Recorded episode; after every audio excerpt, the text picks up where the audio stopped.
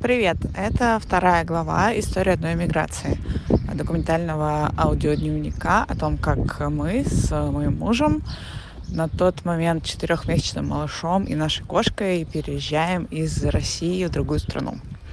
В прошлый раз мы остановились на том, что э, купили билеты в Турцию на начало января 2023 года и э, собрали вещи за два часа и улетели.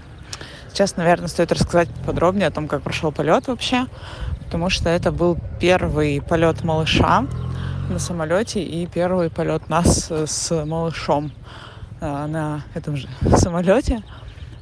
И это было, надо сказать, довольно нервно. Перед э, самим путешествием я, конечно, перешерстила просто весь Google и спросила у всех, до кого могла дотянуться, у всех, у кого есть дети, среди моих знакомых и незнакомых, о том, как это летать с такими малышами, что нужно учесть, что с собой взять, о чем подумать, какие есть лайфхаки, может быть. А, но все говорили мне буквально одно, что с малышами летать очень просто, такие маленькие дети легко переносят полет, это потом будет с ними сложнее, когда они уже там подрастут э, и начнут ползать или ходить, им будет все интересно, и тогда будет надо как-то их развлекать в самолете.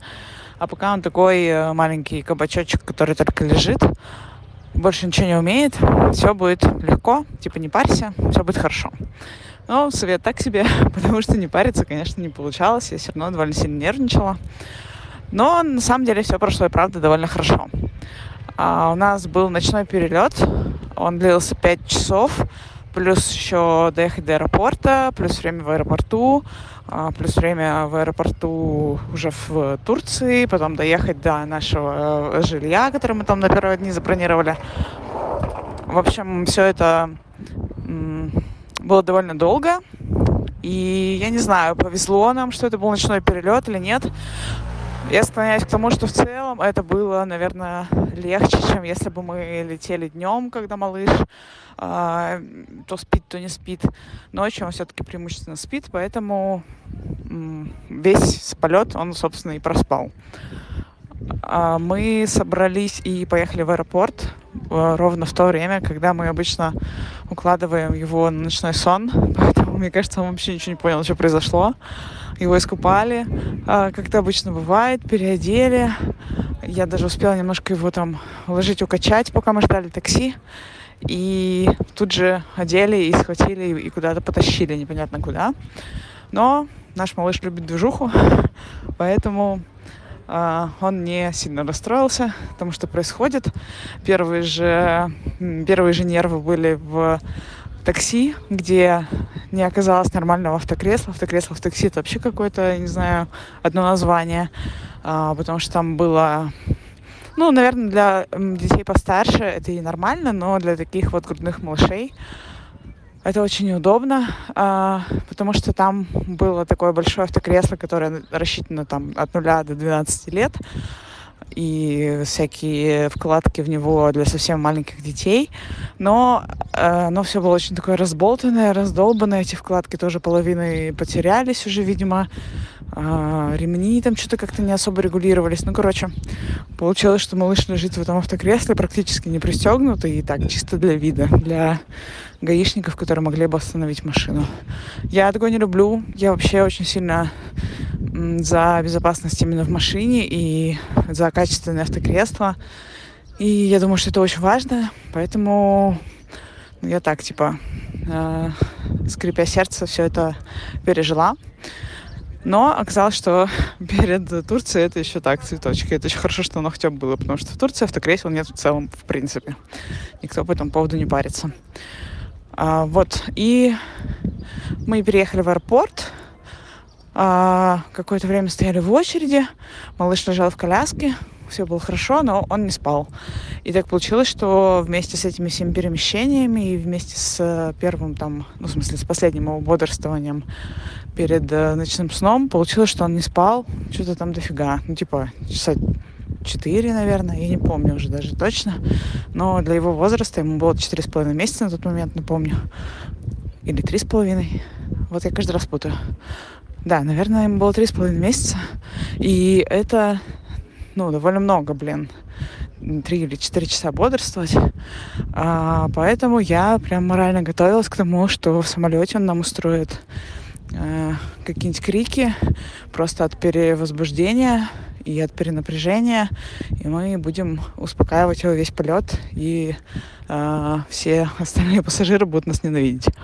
А потому что буквально недавно, когда мы ездили к родителям, и после долгой-долгой дороги на машине, и после общения с там, толпой незнакомых ему особо родственников, э, он очень сильно перевозбудился, и первый раз в жизни вообще, и единственный, э, выдал какую-то огромную бесконечную истерику на полчаса, он просто полчаса орал, и никак не мог успокоиться, и ничего не помогало его успокоить. Вообще ничего. Просто полчаса ребенок истошно плакал и кричал. А, это было довольно сложно.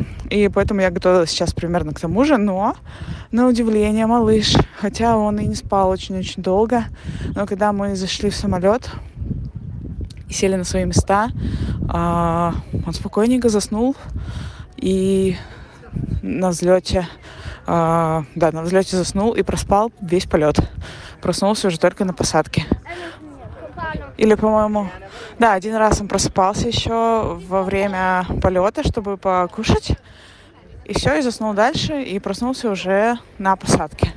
Короче, это был какой-то идеальный перелет с малышом. И на самом деле все это наше большое путешествие учит нас тому, что, ну и меня, по крайней мере, точно, буду говорить уже за себя только, учит меня тому, что нужно как-то, ну, я не знаю, верить в лучшее и меньше переживать о всяких неизвестных моментах. Ну, то есть, если мы что-то делаем первый раз, я сейчас, скорее всего, начну думать, что все будет хорошо. Если раньше для меня это было ужасно нервно, и я думала, что, блин, как же все будет, наверное, он будет кричать, наверное, то, наверное, все, надо ко всему подготовиться, то сейчас я тоже держу в уме эти варианты, что может быть все плохо, что может тут пойти не так, тут пойти не так. Как-то более-менее стараюсь к ним морально тоже подготовиться, но не э, сильно на них фокусируюсь, не сильно на них концентрируюсь и скорее настраиваю себя на то, что все будет хорошо. Это довольно необычно для меня, прорыв в моем мышлении, потому что, ну вот, буквально всю жизнь все было наоборот.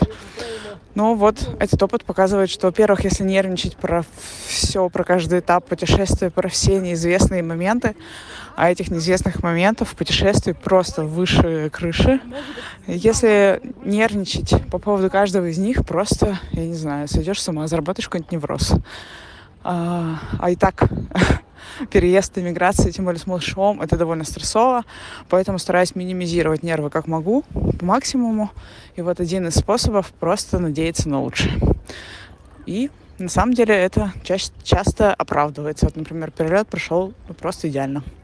Мы, кстати, долго думали, брать ли нам э, люльку э, в самолете. Есть такая услуга, если у вас совсем маленький грудной малыш, можно заказать люльку. Это блин, ну не знаю, как объяснить, ну такая ну, типа люлька, которая присоединяется к стене э, на первом ряду сидений в экономе.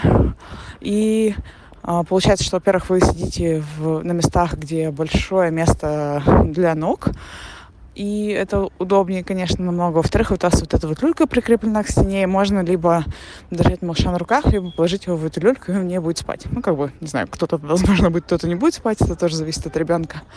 Но такая опция есть.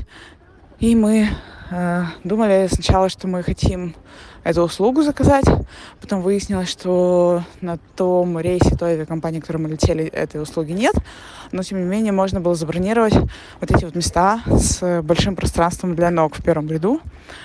Но что-то мы не успели. Ну, в общем, получилось, что в итоге мы это все забили и летели просто в обычном ряду, где-то там посередине салона. А, да, там было довольно тесно, учитывая, что у нас еще довольно большой малыш сам по себе. Но в целом это было ну, совсем терпимо и ничего ужасного. И а, тоже такой урок, что можно вообще не сильно париться по поводу всего. Понятно, что первый раз, когда ты летишь, ты очень сильно паришься. И я думала, что нам обязательно нужна эта люлька, потому что как это лететь с ребенком на руках в этом тесном ряду где еще какие-то другие люди, что-то еще, и где так мало места э, до передних кресел, это же будет неудобно. Но потом оказалось, что на самом деле все проще, чем я себе представляла. И спокойно мы с ним полетели. И э, в следующих наших полетах мы вообще не запаривались за эту люльку и так и летали э, просто в, на тех местах, которые нам достанутся. Вот мы прилетели в Турцию, в Анталию. Э, взяли такси, загрузились и поехали в, наш, в наши апартаменты. С нами еще летели наши друзья, надо сказать. И они потом приняли решение вернуться через месяц обратно в Россию. Мы остались еще на подольше. И с ними было, конечно, намного удобней, намного комфортнее, просто потому что есть дополнительные руки, чтобы таскать чемоданы. У нас, напомню, был один большой чемодан, один маленький чемодан, наши рюкзаки, которые как э, ручная кладь, а, и, собственно, коляска, которая складывается тоже как трость, и... Сори, сори, я назвала имя малыша. А, и малыш. И малыш у нас был на руках, поэтому ну, дополнительные руки, которые могли нам помочь все это принести, вообще были не не лишними. А, таможенный контроль а, мы прошли вообще легко, ни у кого ничего не спрашивали, ни у мужчин, ни у женщин. Я не знаю, э, это было из-за того, что у нас был малыш, сыграл он какую-то роль в этом или нет, или на самом деле всем было пофиг. Я, ну, в общем, никаких дополнительных вопросов а, ни у кого не возникло, и мы спокойно вылетели из страны. И когда прилетели в Анталию, и когда ехали в такси по ночной уже Анталии э, к нашим апартаментам, я внезапно для себя словила себя на ощущении э, какого-то облегчения. Как будто, знаете, типа вырвались из тюрьмы, забежали из тюрьмы, и едем, и такие находимся в безопасности. И ты понимаешь, что все, ну ты в безопасности, и можно выдохнуть. Я абсолютно не ожидала такого эффекта я не думала, э, там, я не знаю, время полета, я не думала время сборов, ни о чем таком, что вот мы убегаем, что мы э, едем куда-то там, где нам безопасно будет. Вообще не было таких мыслей, и поэтому даже для меня это было неожиданностью, что меня вот так вот сработала, я не знаю, психика, сработали ассоциации, и я прямо ехала в такси, смотрела на эти там, я не знаю, пальмы, на отсутствие снега, и прям выдыхала и ловила чувство облегчения. Ну, это такое себе было, конечно, открытие. Э, просто стало понятно, насколько в напряжении мы жили все время, весь последний год в России. И насколько, на самом деле, где-то глубоко внутри спрятанный был этот э, страх, это беспокойство, что сейчас может что-то случиться, что мы рассказываем э, в соцсетях, выражаем нашу позицию, что мы говорим, что мы против войны, что мы не хотим идти э, воевать э, в окопы, и мы пытаемся всеми силами как-то избежать мобилизации. И ну, мы действительно об этом, об этом говорим постоянно и думаем. И э, в последнее время даже ловила себя на том, что просто на кухне сидим, разговариваем с друзьями о всем происходящем. Ну, а любой разговор. Последний год заходил так или иначе обо всем происходящем. И там на каких-то моментах просто начинаешь понижать голос неосознанно. И только потом себя ловишь на том, что ты понижаешь голос, думаешь, блин, да какого черта, я у себя на кухне. Почему я не могу, я не делаю ничего противозаконного, я никого, не знаю, не, не убиваю, не насилую. Почему я сейчас боюсь просто говорить какие-то вещи, причем это не какие-то ужасные вещи, там, о свержении власти или еще что-то, это просто вещи о том, что ну, мы против войны. Но это же как бы какое-то общечеловеческое понятие быть против войны, не одобрять войну. Почему, почему стало страшно говорить, что ты против войны? Ну, короче. Сори за э, отступление от моего рассказа, но, в общем, да, это первый такой, э, как ты модно говорить сейчас, инсайт, который я словила в этом путешествии пока, пока еще называю это путешествием, а не миграцией, потому что, мне кажется, я до сих пор внутри не смирилась, что это миграция. В общем, да, это был первый инсайт, что как только мы оказались в другой стране, И в первые же минуты в ней я словила чувство облегчения, как будто мы вырвались и сбежали. Такие дела. О том, как дальше разворачивались события, я, наверное, расскажу уже в следующей главе. А, да, еще сразу, ну как сразу, в конце выпуска, э, хотела рассказать и объяснить, что вообще происходит, почему это такой на коленке сделанный подкаст. Вы слышите сейчас всякие посторонние звуки, потому что я иду по улице и гуляю с малышом. И сейчас только у меня есть время записывать записывать это голосовое сообщение. И я на самом деле решила, что окей, так и будет. У меня будет минимальный монтаж, потому что у меня тоже нет на это времени. У меня будет э, минимальная какая-то обработка. Я просто записываю на, э, как это называется, на диктофон э, телефона, динамик телефона и не парясь никакими там дополнительными, я не знаю, микрофонами, чем-то еще. Ну, короче, просто подкаст сделанный на коленке, и я специально решила снизить свою планку перфекционизма, чтобы не запариваться. Потому что, ну, реально, в эмиграции с малышом у меня есть дофига других дел, есть чем заняться, кроме того, чтобы париться еще о том, что мой подкаст недостаточно идеальный. Поэтому видите такую смешную обложку у него, э, нарисованную тоже на телефоне за, я не знаю, 5 минут, 2 минуты. И я решила, что это, ну, довольно прикольно. Окей, пусть будет так. А, подкаст сделанный на коленке, записанный на телефон, пока я гуляю с ребенком. И, собственно, без особого монтажа. Вот. Все-таки, если я э, где-нибудь... Ну, я вырезаю парочку моментов, но это чисто символически, где я туплю и там, я не знаю, забываю мысль, а, в эти моменты я что-нибудь режу. И если я называю имя малыша или имя мужа по случайности, то тоже это вырезаю, потому что, как я уже говорила, я хочу остаться анонимной и не объяснять, кто мы, откуда и, ну, не знаю, на всякий случай, знаете, в избежание чего-нибудь.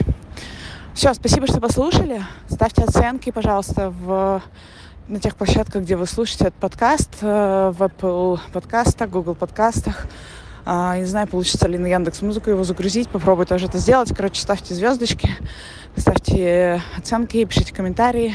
Буду очень рада. Рассказывайте о моем подкасте другим. А, очень хочется, чтобы получилась какая-то небольшая хотя бы аудитория. Знаете ли, тщеславие никуда не делось, оно у всех есть. Все, всем пока, спасибо, встретимся в следующем выпуске.